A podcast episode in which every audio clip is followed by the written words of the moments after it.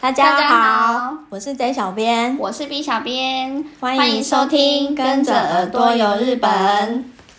今年因为疫情的关系，很可惜不能去日本滑雪。然后我昨天玩动物森林的时候，它已经开始下初雪了耶！真的、哦，对，厉害，所以就很想念那个下雪的时候。我们今天就是想要请 J 小编跟我们分享他之前的滑雪经验。对，我们今天就是要来聊滑雪，因为刚好已经就是快要进入冬天了。那诶，我想问一下，你有去滑过雪吗？我没有滑雪，你没有我没有滑雪经验。嗯、对，因为我呃之前在日本的时候，就是有跟朋友去过，然后跟后来因为工作的关系，也就是每年的冬天也到雪场去滑过几次雪，所以今天要来跟大家分享一下呃我觉得滑雪的一些经验。好，然后。通常滑雪的时候，嗯，滑大家都知道滑雪就是有分两种嘛，一个就是 ski，、嗯、一个就是 snowboard。然后通常大家好像会觉得说 ski 好像比较简单，snowboard 比较难。ski 是不是有两个那个？对，ski 就是大家说的双板，就是两，嗯嗯，呃，板子就是一只脚穿一只，然后有雪杖这样子。哦。然后 snowboard 就是两个固定在一个板上，就有点像滑板。对，一般滑板的这样子，对。然后我会觉得说，ski 一开始可能因为比较符合我们平常的那个在走路或跑步的人体工学一样，就是两只脚是分开的，所以会觉得比较好掌握一些技巧，然后很快就可以上手，就可以呃很很基础的滑。但是 snowboard 的话会比较困难的原因，一般人会觉得比较难的原因，是因为它两只脚固定在同一个板子上。哦，会觉得。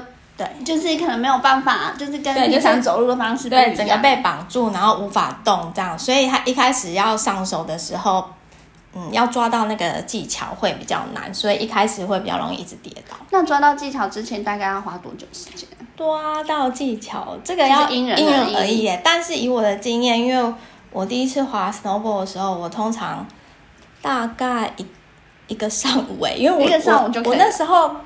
不知道怎样，可能是核心没有练好吧。因为我是学 snowboard，然后我一开始的时候已经会滑了，可是不知道为什么我一跌倒我就爬不起来。哦，对，因为可能就是没有抓到那个站起来的那个姿势，所以我一开始学那时候花比较多时间，就是大概一个上午之后我才会站起来。但是这样也蛮快的感觉。嗯，不知道，可是有人还蛮快的就学会了，就是可能他平常比较在运动，然后有在练核心的话比较容易。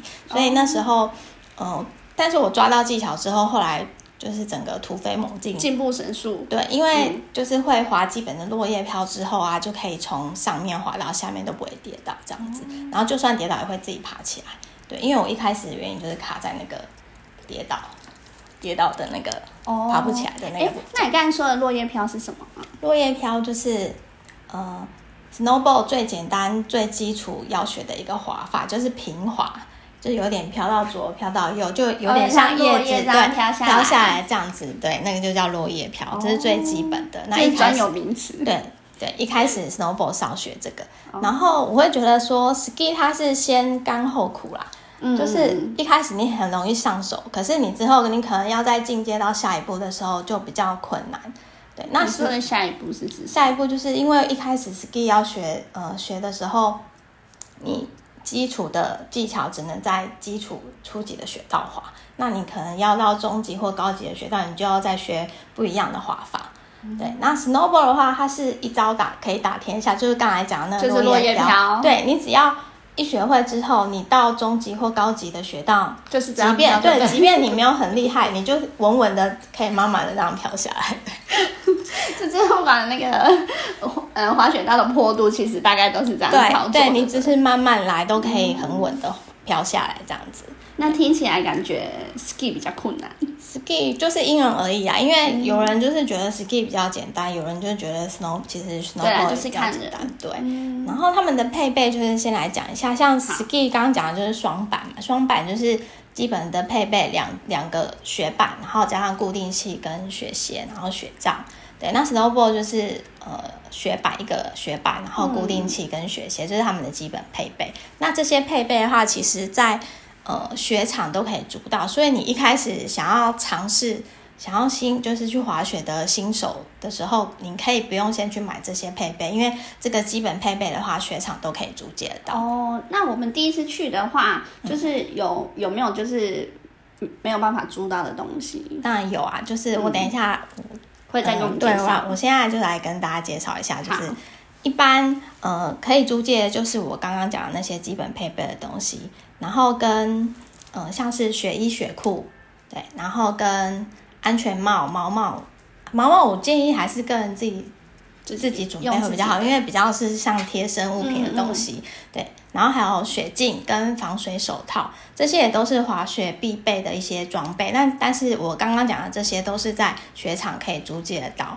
对，那如果说你第一次去滑雪，你不知道就是你之后会不会再去或干嘛，嗯、你其实这些装备你就是可以先不要买，你可以到现场去。租借，那第一次滑雪滑完之后，你有哎，你有兴趣，你想要继续学的时候，那你就可以考虑买这些装备。哦，就是有确定自己有兴趣，然后也可以就是常常去滑雪的，就可以先买。对，然后再来就是有一些装备是你必须要自备的，像是围脖，然后跟运厚的运动长袜，嗯、还有护具。哎，围脖为什么不能用一般的围巾啊？围脖啊，因为啊。我们围脖的作用除了保暖之外，它可以拉高一点，就是拉到脸部这个地方。它可以，对对对，它可以防风，防止那个风然后吹，让你脸不会红红的这样子。然后为什么不能用一般围巾的地方是？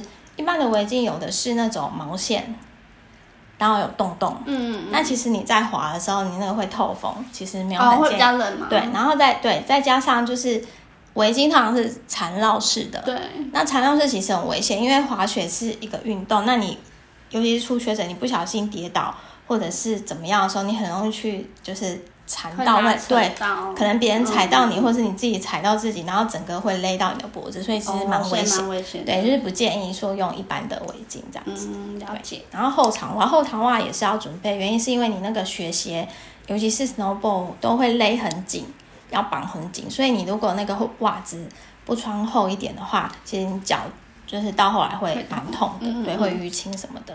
然后还有护具，护具建议大家一定要准备，尤其是护呃护膝跟那个防摔裤。护膝的话，因为我们在练习的时候都会跌倒嘛，那跌倒教练会教你就是怎么样才是安全的跌倒方式。对，那护膝的话就很重要，还有防摔裤。那个防摔裤，嗯、呃，就是有穿跟没穿其实差很多。因为像 snowboard 在初学的时候很容易跌倒，那教练都会教你说，你跌倒的时候最好是屁股先摔，嗯，会比较安全。哦，对，那屁股先摔的时候，你就是必须要穿防摔裤，你才不会去就是摔到你的脊椎会受伤。哦，那防摔裤我比较少看到，哎，这个要去哪里买？这个其实像一般运动用品店的，像迪卡侬啊什么，或者是你网络上搜寻，你只要搜寻，比如说滑雪。防摔裤就会出来，哦、然后我对我会建议大家说，一开始你可以不用买那么贵的，你可能上虾皮啊或者一般 PC Home 之类的网站，然后你呃搜寻一下，那个大概几百块就有了。哦，对，应该不用五百块，差不多五百块左右。嗯，对，就有。那还蛮平价的。那你刚才有讲到护膝，那我们家有那种一般的那种，就是可能玩那个那个叫什么？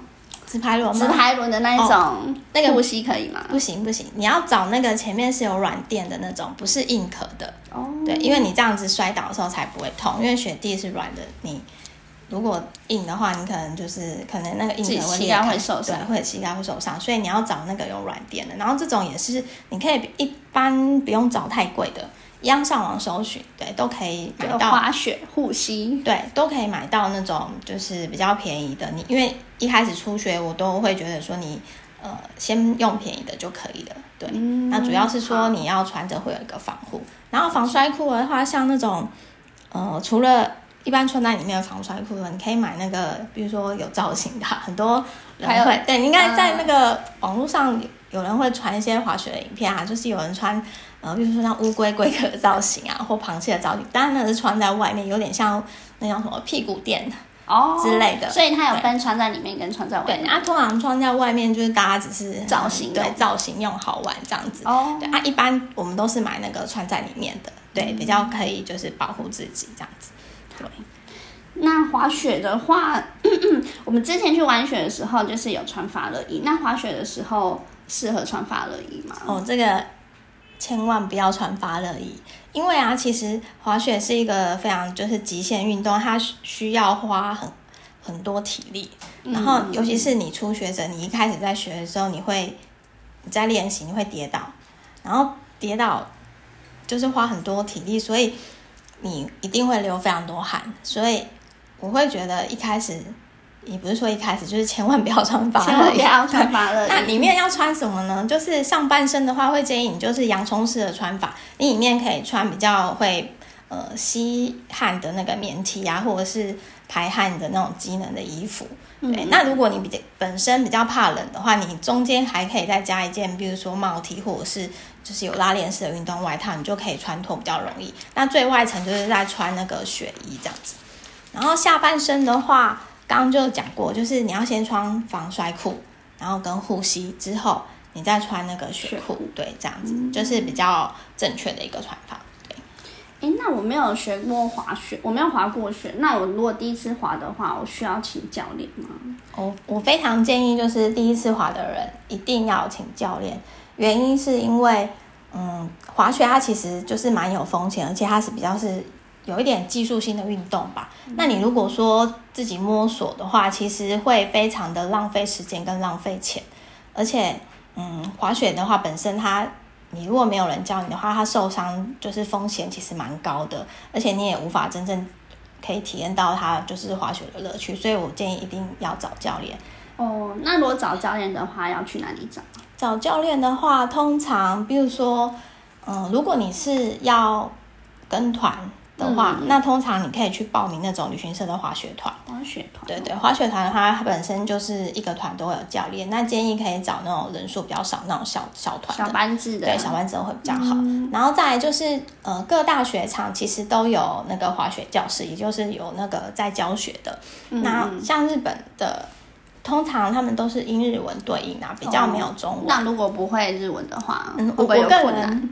我个人觉得，因为他是在教你怎么滑，他是那个动作，就是其实看到现场指导的动作。对，其实我觉得语言并不是什么太大问题，像你会简单的英文、日文，然后加上他现场教学，教你怎么用，就是比来比去什么的，就是我觉得其实也很容易，就就是一看就懂了。对，其实我觉得语言不是什么太大问题啦。对。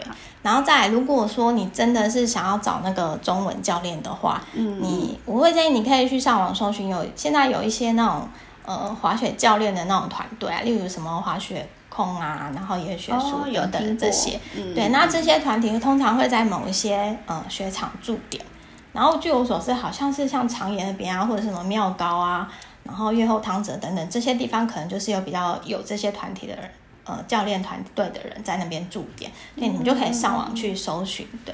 然后再来，呃，如果说，呃，这些你如果想要去其他地方，比如说他们没有驻点的地方的话，嗯，可能就是要询问他。那，嗯，他就是开滑雪教练的，对，到那边去，对，他可能应该是就可以谈谈价钱之类的。那如果双方都 OK 的话，他应该也是可以，就是派人到你指定的那个。你想要去的滑雪场这样子哦，那他去那边的费用？去费用，我觉得可能比较详细的话，要还是要上他们自己的网站去，嗯、因为他们可能有一些就是比较细的呃规定啊等等。然后我大概有查了一下，比如说像是这些那种教练团队的，大概一天可能大概一万二左右吧，如果是个人。你说的是日币还是台币？台币，台币，对。然后是那种私人，是私人的，不是、嗯、私人课程，对，不是跟其他人并的那种。然后如果是团体课程的话，可能大概五千台币左右吧。哦。但其实有点不太确定，就是比较详细的，你还是要去上他们的网站查询会比较好。嗯嗯嗯对，详细资讯就再看他们的官网这样子。Okay, 然后我刚刚说为什么一定要找教练？有人会说。嗯哎、欸，我朋友会滑，我我跟我朋友，我请我朋友教我就好了。对啊，我朋友也会滑，他说他教我就好了，我为什么还要去教？除非你那个朋友很佛心，就是他可以从头陪你到尾。嗯、因为啊，你看雪季就这么短，就他可能自己也很想滑，对他一去，他一去就自己已经等不及，我等了一年我就要滑雪啦。然后我教你啊，如果万一教不会，我不想理你。对，万一你学的很慢或干嘛，然后你一直拖在那边，oh. 你可能自己也不好意思啊。朋友应该也是会很想滑，啊，也会不耐烦，想说我自己去滑好了。对，所以啊，我就是会觉得说，如果说你是真的想要就是学，好好的学滑雪，还是还是就是先第一次先找教练教你会，然后等到之后你会了一些基础之后，你想要自己滑或者是自己练习的话，都可以这样子。哦，那像如果想要带小朋友一起去的话，那这种有什么亲子滑雪课程，或者是有就是可以包？呃，自己包一个教练哦，像我刚刚讲的那种，比如说，如果你是想要亲子一起的话，通常会建议就是你就找一个私人教练会比较好。对，因为小朋友如果可能太小的话，还没有办法报那个团队的班的话，因为他我知道他们的那个滑雪教室可能都会有年龄的限制，可能几岁呃以上他才可以报。像日本好像我记得上次有看过，像十二岁到五十岁。之类的吧，可能就是可以报成人班那种，嗯，然后可能就是比较小的，可能自己就是小朋友小朋友班级，或者是说你如果亲子要一起上，那可能就是真的要就是包一个找那个教练班，或者没有就是私人教练，就是对专门一个，然后就是只教你们一个家庭这样子，嗯，对，会比较好。好，那那个滑雪场我们要怎么选择啊？怎么选择？我个人其实。我去过，对，我去过蛮多滑雪场的啦。然后我个人比较推荐，像可以去那个日本东北的一些滑雪场。原因是因为我觉得，嗯、第一，它的雪质蛮好的，它有很多是那种粉雪的雪场。然后雪场的那个。人也比较不会那么多，雪道比较宽敞，然后加上它的价钱应该会比较亲民，因为很多人都会想说，哎，滑雪那就去北海道啊，北海道雪质很好，对。可是相对之下的话，呃，北海道的那个价钱可能就会比较贵，尤其是如果你跟那个滑雪团去的话，去北海道价钱通通常会比到一般。呃，日本其他地区的那个团的团费都会比较贵哦。对，那我们刚才讲的装备还有教练之外，你现在讲的那个雪场的收费，它大概是雪场的收费，你是指什么的收费？哦，你是指缆车那些吗？对啊，可能缆车，然后呃，像我一些住宿的地方啊，我要怎么解决啊？然后家里有没有这种比较一个？包套的行程，通常如果雪场有附设饭店，它就是饭店是连在一起的话，它就有那种包套的那个，那叫什么？就是一个费用，一个行程的费用。像你就可以上网去找他住宿加滑雪，然后可能对，可能住宿加滑雪，然后还有含租借、含那个缆车费用等等。对，它可能有一个包套的，对，你就可以去上网去看。对，通常如果是雪场有饭店的话，都会有这样的那个，就是优惠你订房，然后滑雪有优惠，就是冬季限定，对对之类的那种。对，嗯、一般对，如果他的呃雪场有附设饭店等等的话，这都都会有。嗯、对，那我刚刚讲说那个雪场，我推荐东北的雪场，然后在这边的话，我可能呃选了三个，我觉得蛮适合初学者的。雪场，嗯、对，要跟大家介绍。那你推荐东北的雪场，你之前有去过？有，这这个三个我都有去过。哦、然后第一个我是要推荐的是那个在福岛，呃，猪苗代那个利士达，立士对，立士达猪苗带的滑雪度假村中心。然后它这个的话就是滑雪场，然后也有饭店都连在一起的。哦，对，是说就是饭店出去就是滑雪场？对，没错，它饭店出去就是滑雪场，而且它本身的雪场，嗯。没有太大，然后我觉得它非常适合初学者，因为它就是初学者练习的时候有魔毯，魔毯就是像输送带那个，因为你可能在练习的时候从上面滑到下面。然后要再爬上去的时候，如果是你要用走上去会很累，嗯、然后它就有那个输送带，有点像电梯，在输送带上，平面电梯那种，对，哦、就是上去。场的，对对对对对，就是坐上去，对你就可以坐上去再滑下来，比较不会累。就是练习、嗯、新手练习的时候比较不会累。哦、然后跟贴心，对，还有它的雪道蛮单纯的，就是它初级的雪道一上去。就是一条直直的，就直接下来，不太会迷路。嗯，对。然后还有就是它的缆车，就是你等到你学到一定的程度的时候，你可以搭缆车上去的时候，如果你没有那么把握下缆车会害怕的人，像 Snowball 的话，你就可以拆板子，你就把板子拆起来，你可以抱着上去。嗯、对啊，因为有些雪场的，我知道有些雪场的那种缆车，它是不给人家抱板的，原因是因为就比较危险，怕你那个雪板会掉下去。对，然后像它这个雪场的话是可以抱板上去的。对，然后加上，因为我刚刚有讲说，如果你是第一次滑雪的话，你不想要买那些呃自己的装备啊等等的话，这边都可以租借到。对，除了我刚才讲说那个要自己准备的那些。就是还是自己装备之外，对，然后其他这些就是该可以租借，他这边都可以租借到，嗯、对。然后我非常推荐的第一个滑雪场就是这个力士达竹苗代的滑雪度假村饭的雪场，嗯、然后再来第二个我推荐的是那个里盘梯 Grand Takeo 的滑雪场，然后这个滑雪场一样是它饭店，它一样有饭店，就是、对，但是它比较特别的是，呃，它初呃初学者的话。因为它饭店连接的那个雪场是入口是在后面，从饭店的后面，然后连接到滑雪场。那因为有一个坡度，所以他你如果一开始不会滑的人的话，他会请那个接驳车从前门、哦、送到对，从前门把你送到雪场，因为你没有办法从那个后面直接滑下去。那你等到会滑了一点之后，你就一样可以直接从饭店出来，就直接滑去雪场这样子。哦、对，然后他这边一样就是。有新手练习的地方，一样有那个魔毯，就是输送带。嗯，嗯，然后还有就是，我觉得它的那个初级雪道非常宽敞，还有它的初级雪道也有蛮多个的，所以这边的话非常好练习，就是你不用怕会撞到别人，因为我知道有些像是在其他地区的雪场，尤其是长野啊、白马那边的雪场，通常人比较多，有很多。外国人，因为交通比较方便嘛，或许吧。然后也可能因为可能轻井泽那边知名度比较高，大家、可以。对、嗯、对，所以就是蛮多人会去那边，但是他比较，我自己个人觉得、啊，因为他人非常多，我不是很喜欢，尤其是初学，对，会害怕，对，有危险，因为怕去撞到别人，也怕别人撞到自己，对，对。所以我比较推荐就是到东北这边的雪场，对，嗯、然后 Grand Takeo 它有一个。更好的地，值得推荐的地方是它雪质，它就是号称东北第一的粉雪雪场。什么是粉雪？粉雪就是雪质非常细，然后非常好软，软对，非常软，就是跌倒不会痛。对，大家想跌看看，大大家都很喜欢这样的那种雪场，对，可以媲美北海道的雪场这样子。嗯、对，所以这也非常推荐。然后另外一个就是要推荐那个哦，刚刚那个 Grand Takeo 里盘梯 Grand Takeo 雪场也是在福岛。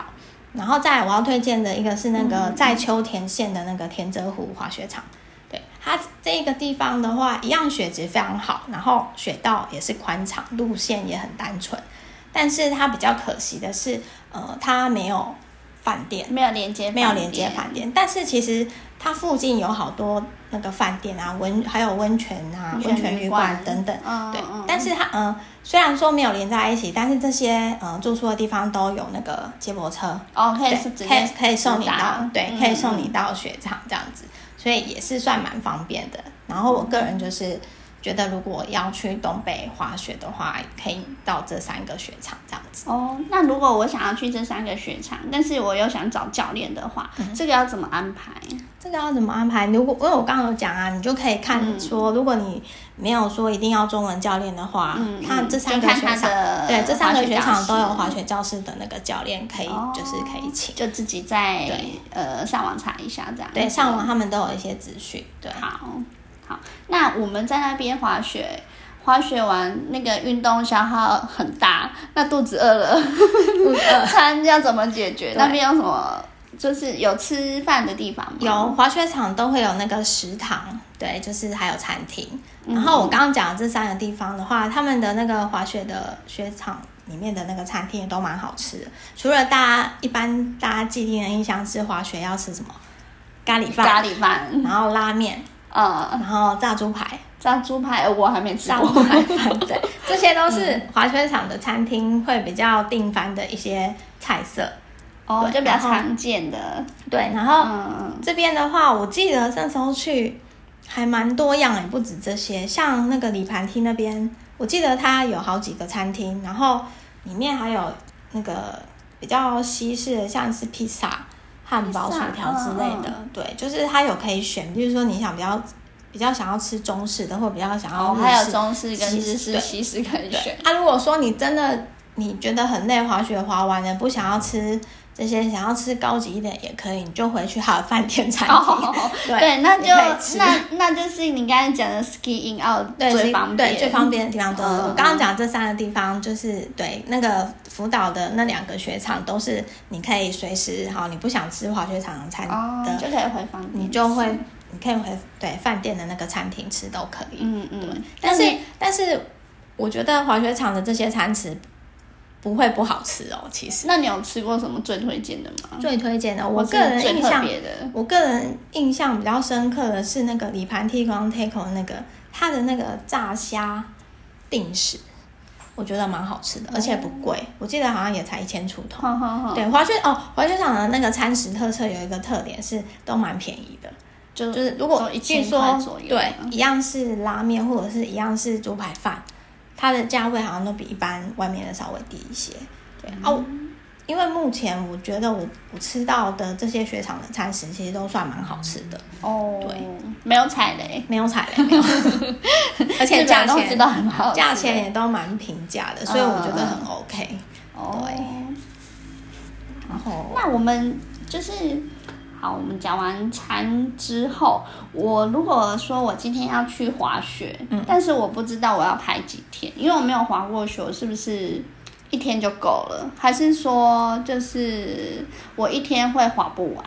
我个人会觉得，如果说你今天是真的想要学，想要学会最基本的、嗯、最基本的，嗯嗯，嗯，一天的话是必要的。也或许还有一点，就要花一天，对，或许也有点不够。Oh. 我个人觉得一天比较不够，因为你可能第一天学的比较慢的人，可能好，我第一天好不容易学到，比如说下午了，我就我会滑，然后 然后我就要回去了。对，对，对，我我我很想要再滑，对，通常会。Oh. 所以呃，建议至少至少你可能排个两天哦，oh, 比较刚好。对，然后以我个人的经验，像我们之前也有办过一些活动啊，那我已经把。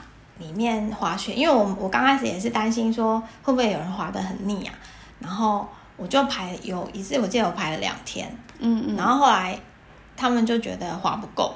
哦，一般来说他们每次都没有滑过雪，对，没有滑过雪的人，对啊，就是上手了之后，然后。有的人还会跟我想说，哎，第三天可不可以再滑之类的，就已经开始在 enjoy 那个滑雪。他们就是会觉得，后来就是有问过那些参加活动的人，会说问他们说，就是听他们的意见，问说，哎，那如果像一般第一次滑雪的人，你会建议说他们要排，就是像这种活动的话，排几天会比较好？嗯、其实很多人都跟我说，两天一定要。然后基本两天两天，然后他们会觉得说最好是三天哦，三天。那有那个五天四夜都在滑雪的吗？嗯、呃，通常如果比如说你像是跟旅行社团或者是一般的团，五天四夜通常你扣掉前后两天，你实际在雪场滑雪可能就是三天这样。哦，对。那一般如果说你真的会滑的人，或者是嗯、呃，就是想要再。滑更多的人会建议你可以把时间拉长，你可能就是排个六天，嗯、你扣掉前后哦六天之类。没有啊，你可以不一定说连着滑啊，你可以中间去别的地方玩一玩。OK，有一天一天去附近对附近的景点走一走，然后你再回来滑，其实也是 OK。哦、对，也是你就可以自己安排。嗯嗯，那我们大概什么时候去安排这个滑雪的时间会比较好？滑雪的话，因为。呃，日本很大嘛，那它每、嗯、每一区的那个雪季其实不太一样。那基本上，比如说像北海道，可能十一月份就可以开始就有雪场开幕。对，可能也要看那个每年的那个雪雪的状况吧。每、嗯、那通常我记我知道北海道可能大概十一月份就可以开始滑，然后东北的话大概要等到十二月底左右。哦，就你刚才介绍的那几间，大概对，通常雪季大概东北的雪季大概是十二月到。可能三三四月比较可以滑到比较久，像刚刚讲那个里盘梯的那个雪场，可能就可以滑到四月。不过那也要依据每年的雪况而定，嗯、因为我记得去年就是很惨，很不一定。对，去年很惨的是雪很少，哦、然后嘛到十二月底一月的时候都还在担心，就是没有雪之类的，雪量不够。对，所以可能也是要看每一年的状况。嗯、然后你要去之前的话，也是可以先查询，因为他们通常有。可能会先预测说今年大概雪是多，雪量多还是少，然后可能大概什么时候雪场会开，这样、哦、就是可以再上网查询会比较好。嗯嗯，所以也是每年都不一定，对，每年不太一定这样子。哦，那今天小编分享了这么多，那其他的有没有什么就是要注意的？注意哦，我要对我我后来在就是跟办活动的时候，跟大家在雪场滑的时候，我比较呃要想要提醒大家是有一些雪场的礼仪，就是可能也是需要大家注意一下，就是例如说，尤其是初学者，初学者你可能跌倒了，嗯、很多人就会直接。因为滑得很累，跌跌得很累，就直接对跌就停在那个对雪道的中正中央等等。对，那建议是非常不要，因为其实你在雪道中间你会妨碍到别人，所以你就比如说你如果跌倒，你就尽快的先移到两两侧，对，移到边边，或者是说你想要休息，滑也想要休息，那你也不是说就。就地坐下来就好。我知道，就像呃，我们要过马路一样，可以停在路中央。对，就是请你移到雪道的旁边，对，休息会比较好，这样子。嗯嗯。然后还有就是你，但你你选的地方，你要稍微就是选，不要选到弯道的地方啊，你尽量选到直的地方，然后靠边边，然后你也要选就是。比较显眼的地方，比较才不会被撞到哦。对，因为怕对怕有人就是很快从上面冲下来，你可能就是没有注意到这样子。然后哦还要提醒，就是你去滑雪的时候，要先学会看那个雪，你叫什么？哦、雪地地图，对，标示跟地图，地图因为就是不要滑到你一开始会滑的时候，不要滑到那个不是你等级的雪道。哦，就是你是初级，对，你可能对你可能它。雪道的标示什么？你要看清楚，不要你是初级，然后你滑到那个可能要进入嗯中靠级等等那些地方。对，一开始要稍微注意。还有就是你滑雪的时候，尽量尤其是初学的，尽量不要落单。哦、对，万一你发生什么事情的时候，至少有人可以救你。对，哦、尽量就是可能跟朋友一起滑，不要一个人会比较好这样子。嗯嗯。那如果我前面的人滑很快，或是滑很慢，我可以超。哦，你超他吗？你当然可以超车，但是你前面的人是优先，所以你不可以、就是，就是还是要在他后面这样。你要对你就是要稍微注意一下，因为基本上滑在前面的人他有优先权。怎么感觉很像是跟汽车同样的道理？就是有些要停靠路边，然后可以是要要稍微注意一下哦。对，然后最后我就要。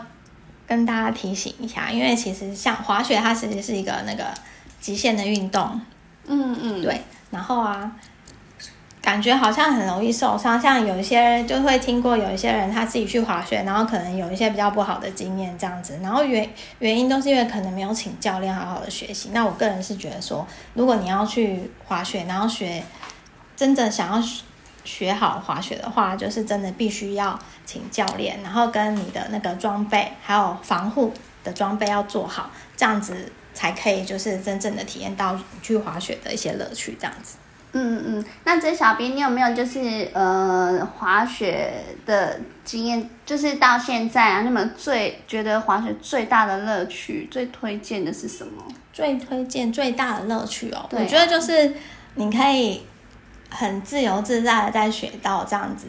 奔驰对奔驰也不是奔驰，就是因为、呃、享受风吹的感觉。你一开始可能只会落叶飘，然后可能在等到下一次你去学的时候，你又学了新的一个，像落叶飘学完，可能就是学学 C turn，就是转弯，然后 S turn 对，turn、哦、就是弯的意思。那个一个 C 对，就是他们的呃基本的练习 C turn，然后。